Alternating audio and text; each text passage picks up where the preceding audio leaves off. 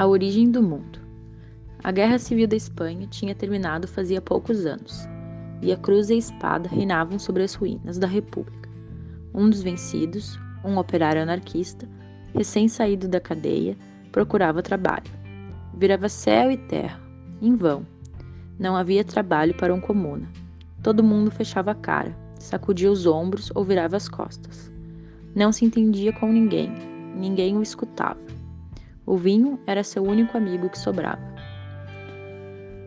Pelas noites, na frente dos pratos vazios, suportava sem dizer nada as queixas de sua esposa Beata, mulher de missa diária, enquanto o filho, um menino pequeno, recitava o catecismo para ele ouvir. Muito tempo depois, José Verdura, o filho daquele operário maldito, me contou. Contou em Barcelona quando cheguei ao exílio. Contou. Ele era um menino desesperado que queria salvar o pai da condenação eterna. E aquele ateu, aquele teimoso, não entendia. Mas papai, disse José, chorando, se Deus, não, se Deus não existe, quem fez o mundo? Bobo, disse o operário cabisbaixo, quase que segredando. Bobo, quem fez o mundo fomos nós, os pedreiros.